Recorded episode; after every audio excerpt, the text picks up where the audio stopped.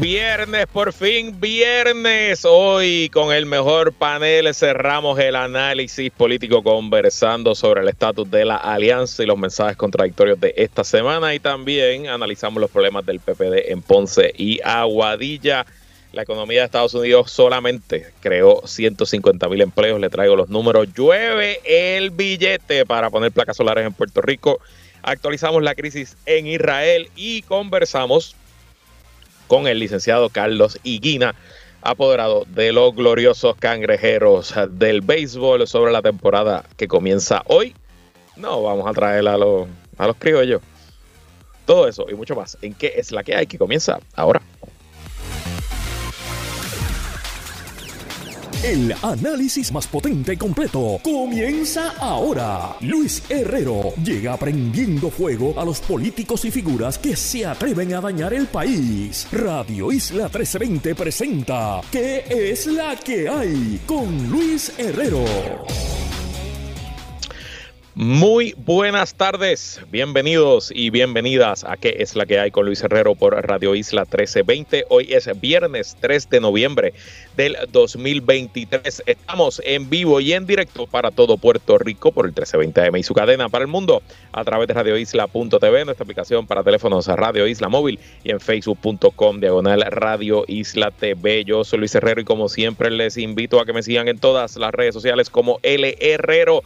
Y recuerda que este programa lo puedes escuchar en su formato podcast. Búscalo como qué es la que hay en tu aplicación de podcast favorita para que me escuches cuando a ti te dé la gana. ¿Y qué es la que hay? ¿De qué vamos a hablar hoy? Actualizamos crisis en Israel. Lluvia de billetes para poner placas solares en Puerto Rico. ¿Cuándo se verá? Les cuento, economía de Estados Unidos solamente crea 150 mil empleos en octubre. Mala señal, no necesariamente. Conversamos con el licenciado Carlos Higuina, apoderado de los cangrejeros de Santurce, sobre la temporada de béisbol invernal que comienza hoy.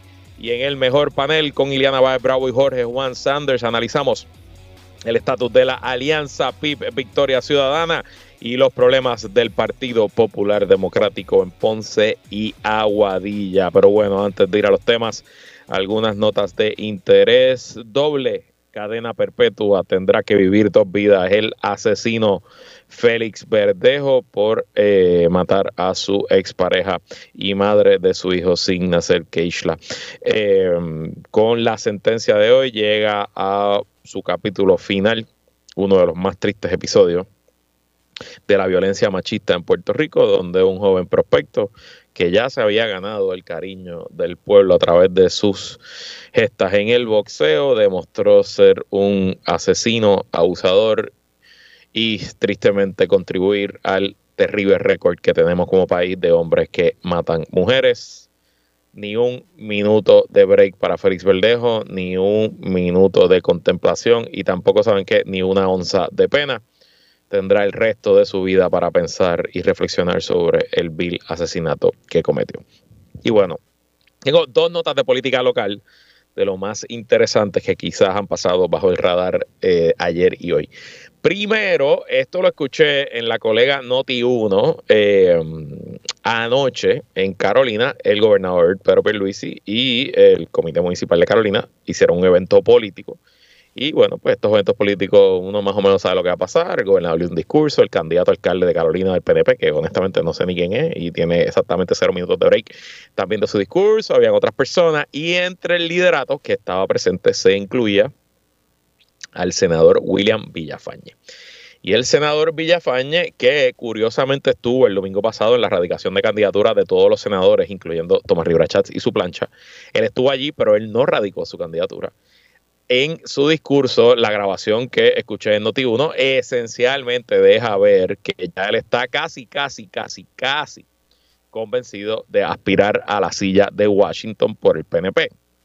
Escuché el análisis de Carmelo Ríos sobre esa grabación y Carmelo un poco lo daba por sentado, que Villafañe aspirará, será uno de los potenciales candidatos a Washington por el PNP.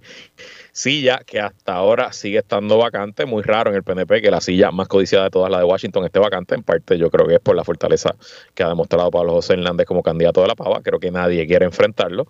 Y bueno, pues parece que William Villafañe será uno de esos valientes. Eh, lo que decía el senador Carmelo Ríos es que ahora William tiene que decidir si va a decir que es demócrata, republicano o independiente. Yo toda mi vida había pensado que William Villafañe era republicano.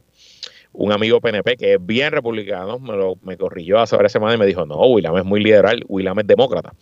Yo desconozco honestamente qué es, qué no es, pero sin duda es una de las cosas que tiene que considerar. Ahora bien, si William corre, no necesariamente lo va a hacer corriendo en tándem, en pareja, ya sea con el gobernador Pedro Pierluisi o con Jennifer González. Con el gobernador Pierluisi lo digo porque ayer Pierluisi aquí con Mili Méndez esencialmente le dejó, le adelantó a Mili que él probablemente aspire sin, sin compañero de papeleta y que dejará que los PNP escojan en primaria. Eh, y obviamente pues Jennifer González William y Jennifer González no, no, son del mismo bando, son del mismo corillo. William está más asociado al grupo de Ricardo Rosselló y esa, ese lado del PNP. Jennifer González obviamente no está ahí, claro.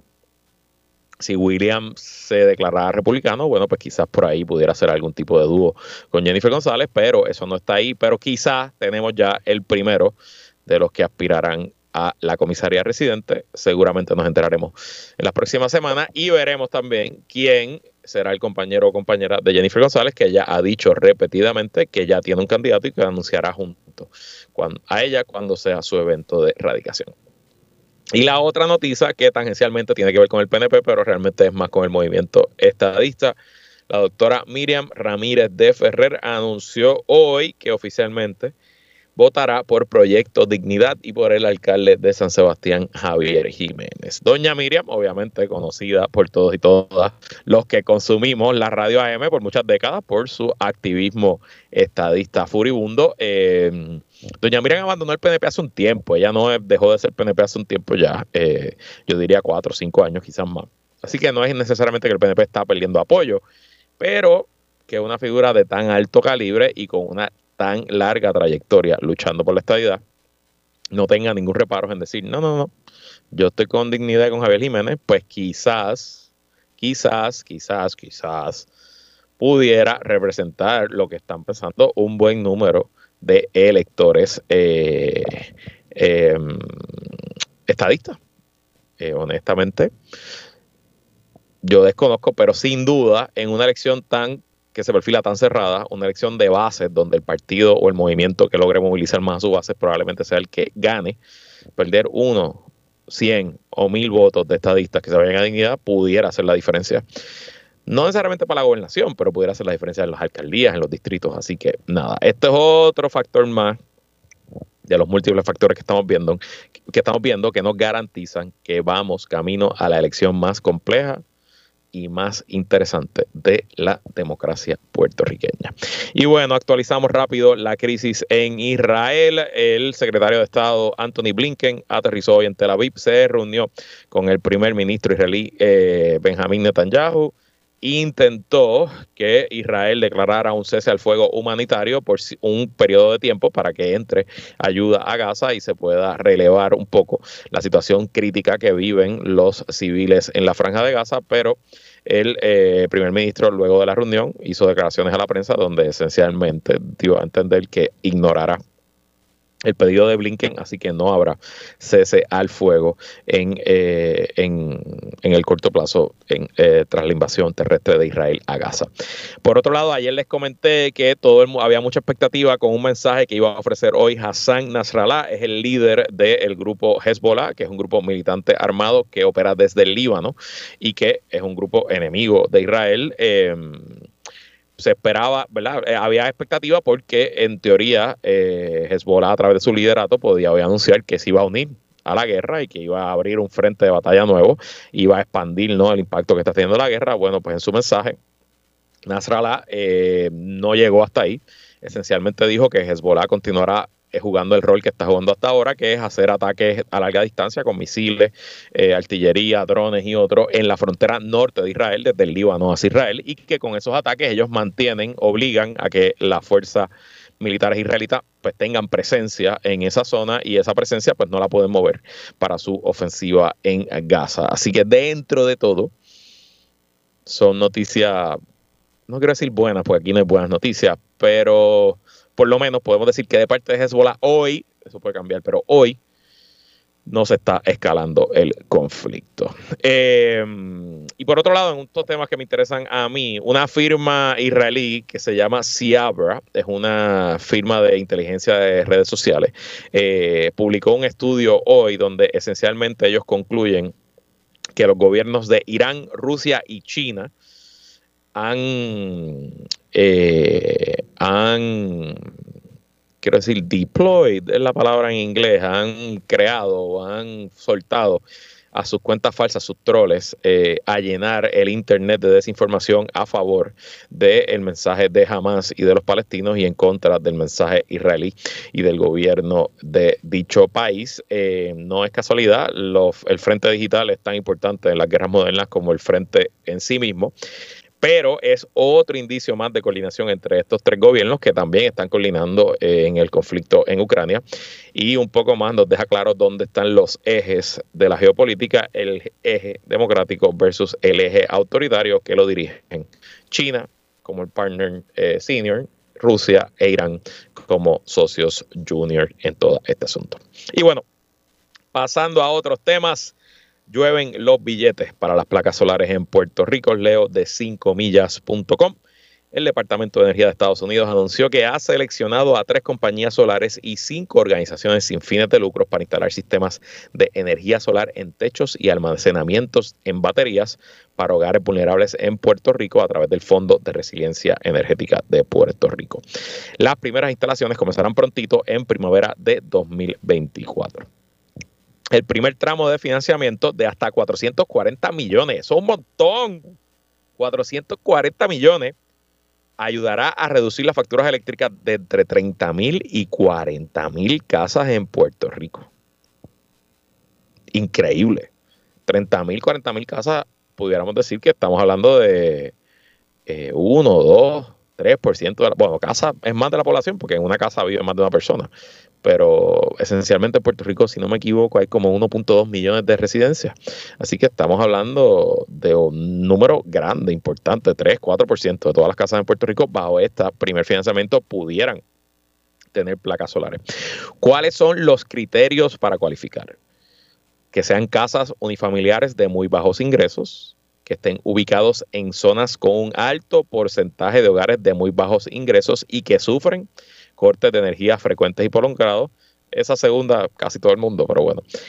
Incluya a un residente con discapacidad que depende de energía, como una persona que necesita una silla de ruedas eléctricas, una persona que necesita una máquina de diálisis. O sea, esos son los tres criterios para que usted cualifique. Y las empresas seleccionadas para esta, eh, repartir estas placas, e instalarlas, son Generac Power System Inc., que no la conozco, Sonova Energy Corporation, que entiendo que es una de las empresas que lleva muchos años aquí, y Sunrun Inc., que tampoco nunca había escuchado de esto, de esa empresa. Y a eso me preocupa un poco. Creo que gran parte de las empresas seleccionadas no tienen eh, ahora mismo relación comercial en Puerto Rico y eso pues me levanta bandera, no porque se esté cometiendo algo ilegal, sino porque operar en Puerto Rico no necesariamente es igual que operar en los Estados Unidos por los temas burocráticos. Además que la construcción en Puerto Rico es diferente. Aquí los techos son de cemento, los techos son planos. Eh, yo no sé si eso hace más fácil o más difícil la instalación de placas solares, presumo que lo hace más fácil, pero bueno, todo eso es asunto, así que no sé, no sé si esto pudiera atrasar el asunto, pero aún así son buenas noticias. Eh, y lo interesante es que además de estas empresas que van a instalar en las casas, empresas privadas que se ganaron la competencia y van a instalar en las casas, también se seleccionaron organizaciones sin fines de lucro que van a recibir ese dinero eh, directamente, también cooperativas. Está Barrio Eléctrico, la Comunidad Solar Toro Negro Inc., el Environmental Defense Fund, Let's Share the Sun Foundation, Solar United Neighbors, eh, entre otros. Estas participarán en negociaciones de adjudicación y podrán recibir un total de hasta 40 millones de dólares. Así que estas son grandísimas noticias, por lo menos en papel. Esto es una inyección brutal en infraestructura y es un avance grandísimo. Eh, que debe subir, el impacto se debe sentir inmediatamente en el porciento de energía eh, renovable que se utiliza en Puerto Rico. Y también Este es el tipo de noticias que le pusieron presión a la Junta de Control Fiscal para renegociar el plan de ajuste de la deuda de, energía eléctrica, porque cuando 40 mil clientes se salgan del sistema, pues eso es menos dinero que va a levantar Luma, menos dinero que va a cobrar Genera PR y dinero que afecta el plan fiscal. Así que a la misma vez que le mejoramos la calidad de vida a 40 mil hogares puertorriqueños, en general eso nos mejora la calidad de vida a todos porque gracias en parte a esta inversión del gobierno federal, el plan fiscal de la autoridad eléctrica se tuvo que ajustar hacia la baja y se tuvo que cortar o se tiene que, ser, bueno, no se ha cortado todavía, pero se le solicitó a la jueza Taylor Swain que sea más agresiva cortando la deuda de prepa y eso sí que son buenas noticias.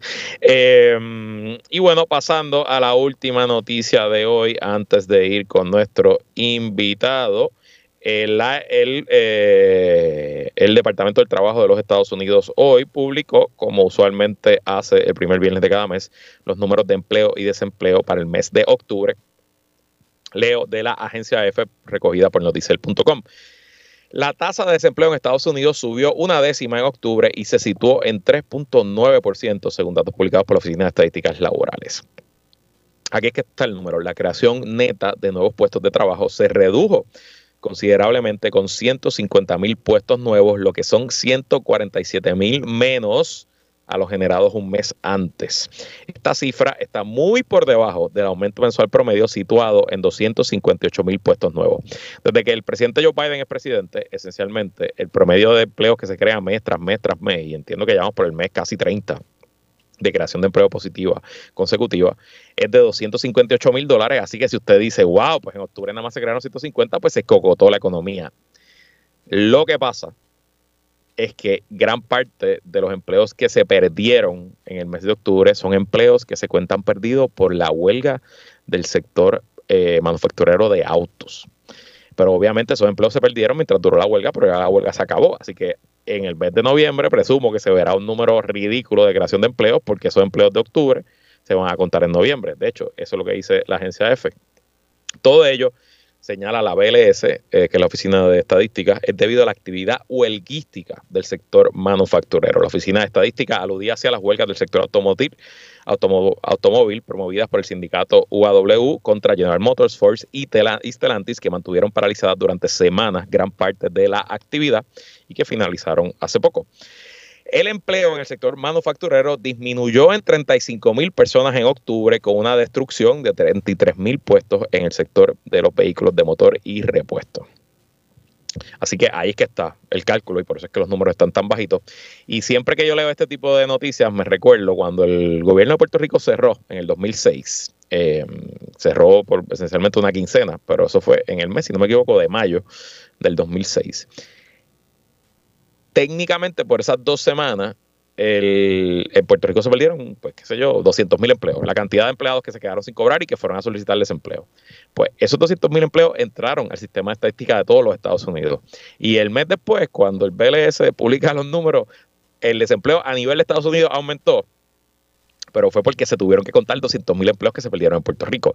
Y el mes después, el desempleo bajó porque los 200 mil empleos que se perdieron técnicamente, pues volvieron a ser eh, creados cuando se reabrió el gobierno y se pudieron pagar las nóminas. Así que, obviamente, por eso es que es importante ver el contexto de todos los números, no dejarse llevar por las emociones y para eso estamos aquí en que es la que hay, para traerle las cosas sin emoción y eh, con la mejor información disponible. Y bueno, Vamos a hablar ahora de cosas verdaderamente importantes. Tenemos en la línea telefónica al licenciado Carlos Higuina, apoderado de los gloriosos cangrejeros de Santurce de nuestro béisbol invernal. Bienvenido, licenciado Higuina, ¿y qué es la que hay? Buenas tardes, Luis. Un placer estar ante ti y tu radio audiencia. Oye, súper contento y bien emocionado de comenzar nuestra temporada eh, con muchas cosas nuevas de parte de los cangrejeros, bien positivo. Brutal, eso quiero quiero comentar y, yo más o menos conozco, ¿verdad? Yo estuve el miércoles allí en la actividad de los abonados de los cangrejeros, conozco con lo que mm. viene el equipo, pero para nuestro público en general, y, y hablan no solo de los cangrejeros, ¿cómo se sienten los ánimos en todos los equipos? ¿Qué le comentan los otros apoderados, los otros gerentes generales? ¿Cómo, cómo está el ánimo hoy que comienza la Liga de Béisbol Profesional con su primer partido en Mayagüez? Realmente bien emocionados porque se ha trabajado duro. O sea, esto no es algo de que se comenzó hace un mes, dos o tres. Esto comenzó en el mismo momento que terminó la temporada, unas semanas más tarde, tuvimos nuestra primera convención de los dueños de equipo de la liga y se han trabajado unas iniciativas extraordinarias como un nuevo app tipo el app de MLB para el beneficio de todos, el aspecto de que todos los juegos de todos los equipos van a ir por streaming durante esta temporada y que se ha doblado la cantidad de eh, juegos que se van a ver por televisión, entre otras eh, iniciativas, tiene, tiene a todo el mundo este, bien entusiasmado y sobre todo mucha competencia. Este año vamos a ver mucho jugador con experiencia en las grandes ligas, no solo los jugadores, sino los managers y coaches de los diferentes equipos. Brutal. Y bueno, le deseamos lo mejor a los demás equipos, pero vamos a hablar de, lo que tenemos que hablar hoy. Vamos a hablar de los cangrejeros. ¿Qué traen nuevo los cangrejeros en el terreno? ¿Qué podemos esperar los fanáticos de la renovada plantilla del equipo? Pues muchísimo, muchísimo. Comenzando por el manager nuestro. El manager es un manager importado, Willy Romero, el cual ha tenido grandes éxitos. Fue dirigente del año en la Liga Profesional de Venezuela y también lo fue en la Liga Profesional de México. Es una persona muy llevadera, con mucho conocimiento de béisbol y mucho control eh, de su equipo. Y es una combinación de coaches puertorriqueños y extranjeros, los cuales prácticamente todos tienen experiencia en MLB. Tenemos a un Carlos Cardoso, que es nuestro bench coach, que es de Texas Rangers.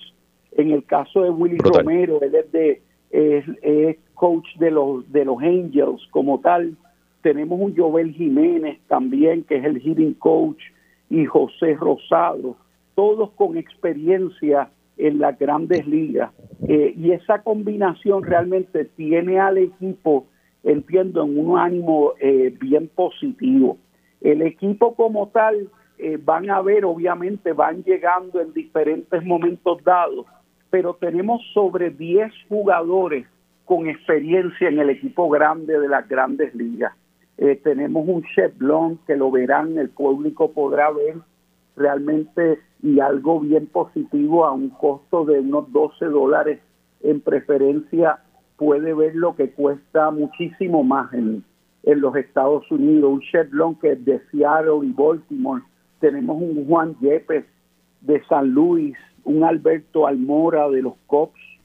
Eh, también Ese tenía que mencionar porque ya mi hermano, mi hermano José Aníbal que nos está escuchando y que es el fanático número uno de los Cops en Puerto Rico dice tiene que mencionar a Albertico, así que ahí está. Sí, Eso es para José Aníbal. Sin duda, tenemos Andrés eh, Scrub, lo tenemos de que juega de Houston, nuestro Fernando Cruz, el lanzador de Cincinnati y, cangrejero por excelencia, un Dan Duffy de Kansas City, los hermanos Ramos, Elliot y Henry Ramos, uno de San Francisco y otro de Cincinnati, Jack López también, eh, que jugó de Atlanta, un Gabriel Arias de Cleveland. Realmente eh, debe ir todo el mundo, el gran conocedor del béisbol y el que no, porque lo que va a ver es una gran calidad como tal en, en lo que se refiere a béisbol pero en adición a béisbol va a haber mucho entretenimiento, Luis. Eso quiero saber, ¿qué, qué, además de lo que va a pasar en el terreno, qué otras cosas hay para los fanáticos y fanáticas que vayan al Bithorn en esta temporada? Pues te doy un ejemplo para que la gente realmente ha cogido un auge extraordinario, como tú sabes, el deporte. Nosotros lo hemos visto, comenzamos la temporada pasada en la administración del equipo y hemos visto cómo hemos más que duplicado la cantidad de oficiadores de los cuales estamos bien agradecidos y también como en abonados ya hay sobre 600 abonados como tal. realmente hay un gran auge, un gran apoyo como tal del municipio de San Juan. Ustedes verán unas facilidades allá en buen estado, el campo, se han cambiado el padding eh, del terreno, eh, un nuevo ascensor, han asfaltado el estacionamiento. Una pantalla, eh, no, hace falta binoculares para seguir el juego, para saber cuánto, cuánto va el conteo. Bien brutal, la pantalla la estábamos precisamente hoy básicamente probando y estrenándola, es espectacular.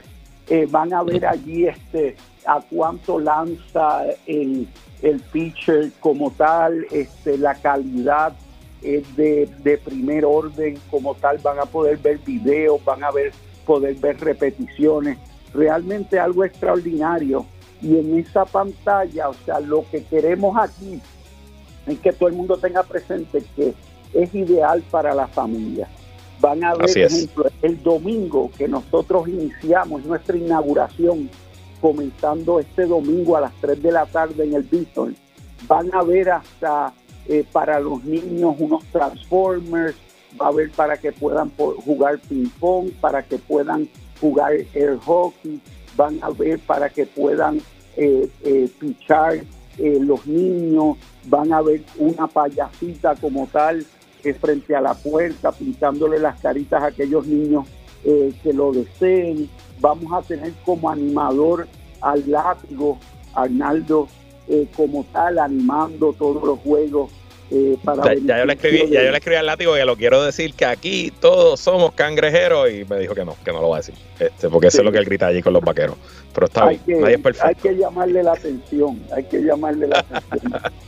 bueno, licenciado Guina, nos hemos quedado sin tiempo. Eh, los cangrejeros arrancan el domingo en el Bison, el partido empieza a las 4, las puertas abren a las 2. Boletos en PR Ticket. Nos vemos allí, licenciado. Nos vemos, un placer y éxito a todos. Bueno, éxito también y ojalá llegue ese campeonato. Nosotros vamos a una pausa y regresamos con más, que es la que. Ella es comunicadora, relacionista y experta en manejo de crisis. Él es estratega y un veterano de campañas políticas. Iliana Baez y Jorge Juan Sanders entran al mejor panel. Así mismo es como todos los viernes cerramos el análisis semanal junto al mejor panel con nosotros Iliana Baez Bravo, que es la que hay Iliana. Saludos Luis, eh, saludos a ti y a todas las personas que nos están escuchando hoy. Y también con nosotros Jorge Juan Sanders, que es la que hay, Juan. Saludos Luis, días Iliana y a todos los que nos sintonizan otro viernes. Bueno, hablemos de la alianza entre el Pipi Victoria. Hoy el coordinador, el coordinador general del Movimiento Victoria Ciudadana, Manuel Natal, le dice al nuevo día que la alianza va, que las negociaciones están viento en popa, pero entiendo que es la primera vez que nos, dan esta información, que ambos partidos, tanto el PIB como Victoria, presentarán candidatos a todos los puestos que la ley requiere para que se conserve su franquicia electoral. Aunque él no lo dice directamente, mi lectura del reportaje eh, implica a que aún si Victoria Ciudadana apoya a Juan Dalmau para la gobernación e instruye a sus seguidores a votar por Juan Dalmau, aún eh, todo eso van a poner a alguien en la silla eh, para la gobernación, un candidato de agua, una candidata de agua, simplemente para mantener su franquicia. ¿Le funcionará esa estrategia, Ileana? Bueno, creo que, que la estrategia tiene sentido en la medida que creo que es la única salida que le queda a Victoria Ciudadana y al PIB para que exista esta alianza. Lo difícil va a ser que, que ¿verdad? que la gente le dé, lo entienda, la gente que ha apoyado a uno de los dos partidos entienda y sepa cómo ejecutarlo, o sea, cómo tú les presentas esta posibilidad. Educarías a tus seguidores para, para que no se vote íntegro, sino por candidato. Eh, y eso, ¿verdad? En la medida que tú hagas eso, pues eso afectaría a las otras papeletas. Eh, presentaría a los cuatro candidatos unidos en evento o solo presentaría a los dos que quieres que elijan y escondes a los otros dos, pues de verdad que, que creo que, que, les queda mucho camino y mucho trabajo, ¿verdad? De, de educación electoral por delante y, masificar ese mensaje es difícil, o sea, eso es otro cuento, porque asumiendo que tú logres el trabajo de base para que tus seguidores lo entiendan, ¿verdad? En asamblea pues puede calar el mensaje, pero ¿cómo masificas para que eso sume votos? Que es a la larga lo que, lo que quieres lograr con la alianza, o sea, suma el dinero que necesitan, suma el tiempo que tomaría, eh, le tienen que dar mucha cabeza y no creo que, que ellos tengan una contestación aún ¿verdad? Y podemos ver que no tienen, claramente no tienen una contestación aún de ese reportaje de Manuel Natal de hoy. Pero, ¿verdad? Para los escenarios que yo veo posibles, para lograr que un mensaje tan complicado, ¿verdad?, le llegue a la gente y que la gente lo entienda y sepa cómo votar, pues tú necesitarías un equipo sustancial, o sea, recursos humanos, eh, eh, más millones de dólares para ejecutarlo. ¿Cómo lo ves, Jorge Juan? Pues mira, yo Creo que sí, es la primera vez que lo dicen, pero no dicen nada nuevo, en el sentido de que, pues, como menciona un poco Iliana, no había otra opción. La vía legal, la vía de la coalición, ¿verdad? Pues por la vía legal se la eliminaron. Ellos decidieron no ir al Supremo, así que no pueden coaligar su candidatura.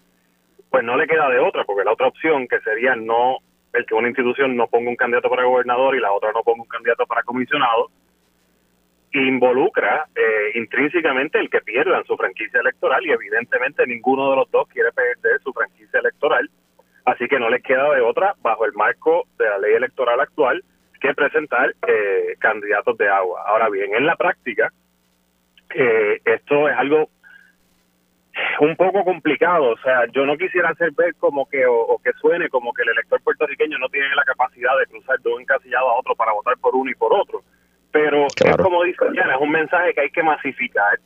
Vas a perder inevitablemente una cantidad de votos, 500 mil, 5 mil, 10 mil, pues no sé cuánto cuantificarlo, pero hay gente que simplemente va a votar una sola cruz debajo de la insignia, especialmente en el caso del PIB, la insignia que siempre han conocido toda su vida y que defienden y quieren. Eh, y entonces también tienes el hecho de que por un espacio de meses, esas personas que ponga a comisionado y a gobernador, entre comillas, de agua, pues son seres humanos a quien la prensa le va a estar haciendo preguntas, va a estar buscando, o sea, van a ponerlos en la incómoda situación de, tener unos candidatos a puestos nacionales diciendo no voten por mí, que eso nunca se ha visto y va a ser un mensaje contradictorio y, y es complicada la situación.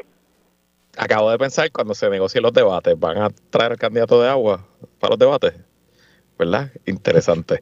Eh, bueno, y hablando en general, más allá de la noticia de hoy, te pregunto, Iliana, estamos exactamente a un año y dos días de las próximas elecciones. ¿Cómo, cómo catalogan las comunicaciones, la estrategia de medios que está utilizando la alianza hasta ahora?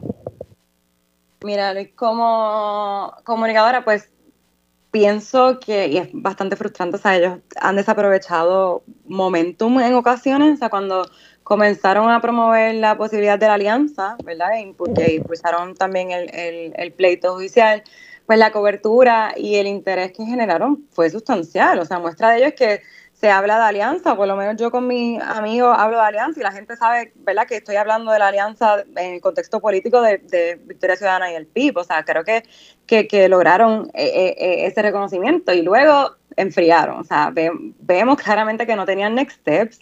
Pero ¿por qué no tenías next steps si podías anticipar escenarios? O sea, luego de la derrota judicial, entonces los vemos comunicando de manera independiente, o sea, Natal, por ejemplo, sale solo hoy, eh, no definen sus candidaturas, Natal adelanta lo del candidato de agua, pero al menos yo no he visto que el MAU o el PIB salieran hoy a apoyar eso. Y pues se muestran bastante desorganizados, o sea, y miren, yo estoy consciente de que es difícil comunicar más, más cuando no tienes nada concreto que decir. Y quizás me argumenten que no es necesario comunicar a un año de las elecciones, que queda tiempo y puede ser, pero yo lo que veo son oportunidades desaprovechadas, o sea, instancias donde hablas de la alianza pero no muestras la alianza. Y, y fuera de que no se hayan puesto de acuerdo, pues entonces supondría que la alianza pues está peligrando, pero no sé qué esperan para salir juntos y presentar cómo van a lograr que en efecto se concretice y que a la larga logre esta alianza gobernar, que es lo que, lo que procuran. El anuncio de la alianza se dio exactamente, bueno, hace más de un año, en octubre del 2022. Juan Dalmau y Manuel Natal se pararon frente a la Comisión Estatal de Elecciones, se dieron la mano y anunciaron que esto venía.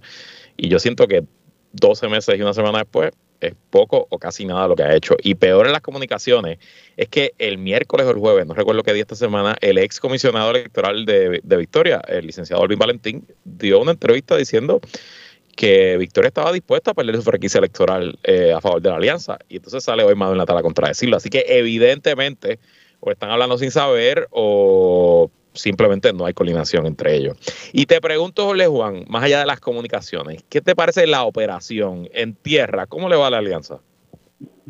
Es que yo creo que ha ido de la mano una cosa con la otra. O sea, yo creo que el reflejo, eh, y estoy de acuerdo con Iliana, en que se ha desaprovechado mucho. O sea, como tú dices, va un año ya desde ese gran anuncio de la alianza entre, entre el PIB y Victoria Ciudadana, entre Juan y Manuel.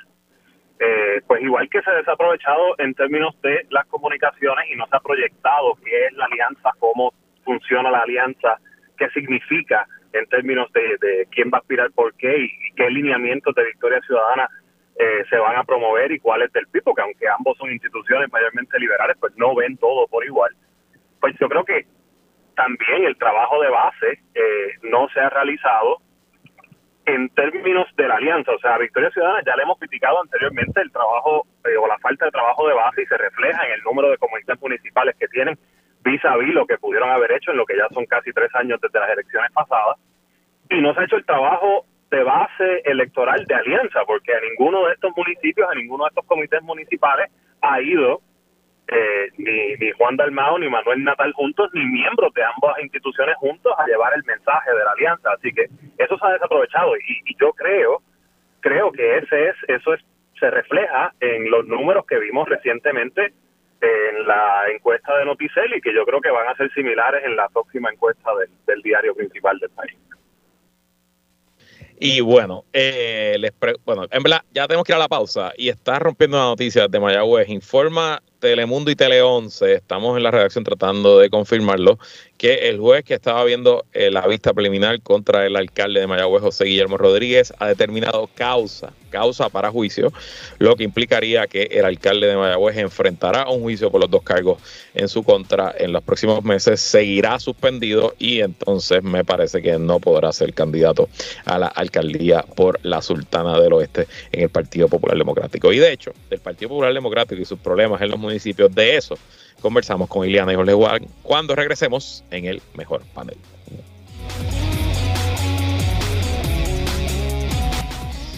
Regresamos y seguimos conversando como todos los viernes con Ileana Baez Bravo y Jorge Juan Sanders en el mejor panel. Pero bueno, antes de seguir con la discusión, confirmado publica el nuevo día.com de Sandra Torres Guzmán. El juez Héctor López Sánchez encontró en la tarde del viernes causa para juicio contra el suspendido alcalde de Mayagüez, José Guillito Rodríguez Rodríguez, y su directora de finanzas, Yajaira Valentín Andrade. Ambos funcionarios enfrentan cargos de conspiración y malversación de fondos públicos por el envío de unos 9.8 millones que fueron otorgados para el Centro de Trauma de Mayagüez.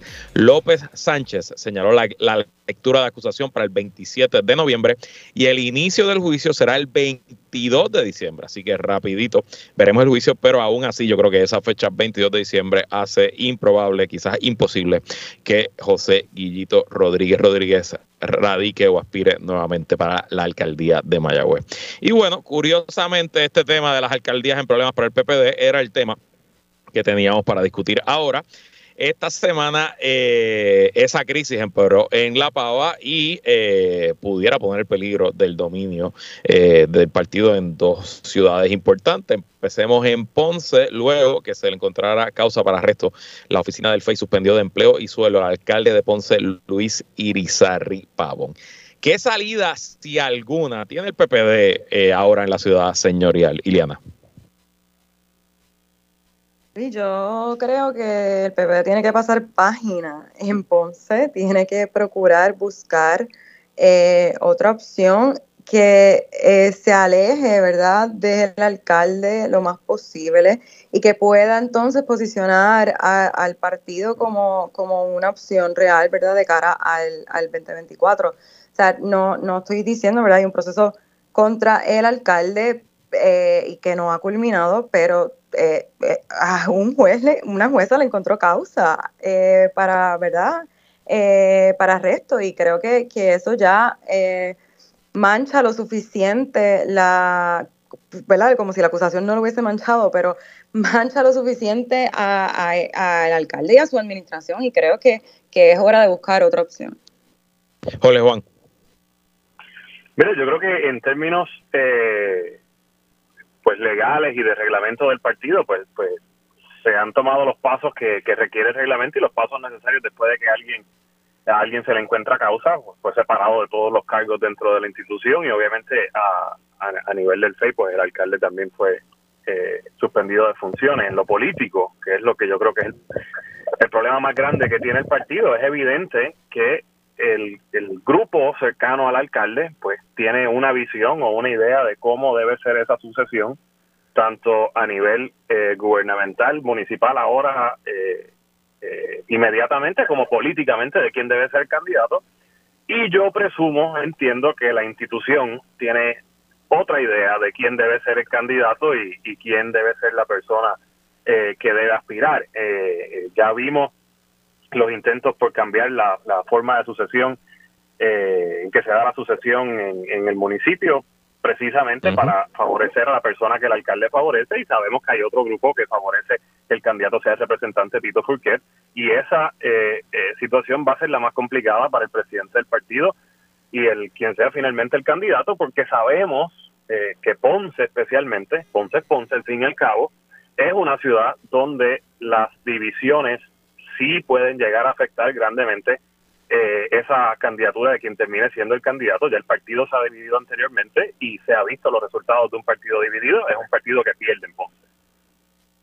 Sin duda, ¿no? Y es, lo que dice la historia. Eh, yo estoy 100% de acuerdo con Eliana. En Ponce, el partido tiene que cortar por lo sano, entender que la candidatura de, eh, doctor Luis Irizarry Pavón es completamente inviable, que la seriedad de los delitos hablan del carácter moral del señor alcalde y que si hubiera algún tipo de probabilidad de eh, mantener el poder Ponce, es cortando por lo sano y buscando a alguien que no tenga ningún tipo de vínculo con esa administración. Pasará, ya veremos. Y en Aguadilla, el alcalde Julio Roldán aparentemente está bajo investigación federal. ¿Cuánto le cuesta esto a la pava? Primero, obviamente, en Aguadilla y segundo, a nivel nacional. Ileana.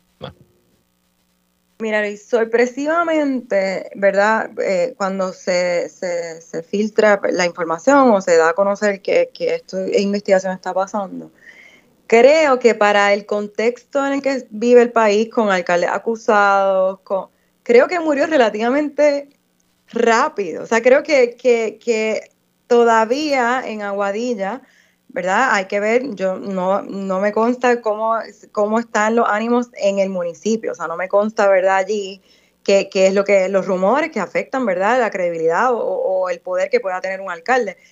Pero a nivel nacional, creo que para bien o para mal, de momento esto pasó como pues uno más. Eso está mal para nuestra democracia, no me, no, ¿verdad? No, no me malinterpreten pero no, no, no creo que, haya calado lo suficiente como para afectar al PPD a estas alturas. Ahora bien, en la medida que se cierre el capítulo de Guillito, se cierre el capítulo de, de Irizar Pavón, pues hay que, ¿verdad?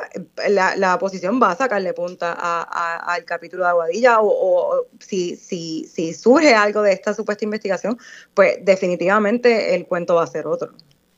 Jorge Juan, tú que eres aguadillano, bueno, de estirpe aguadillana, ¿cómo, ¿cómo lo ves?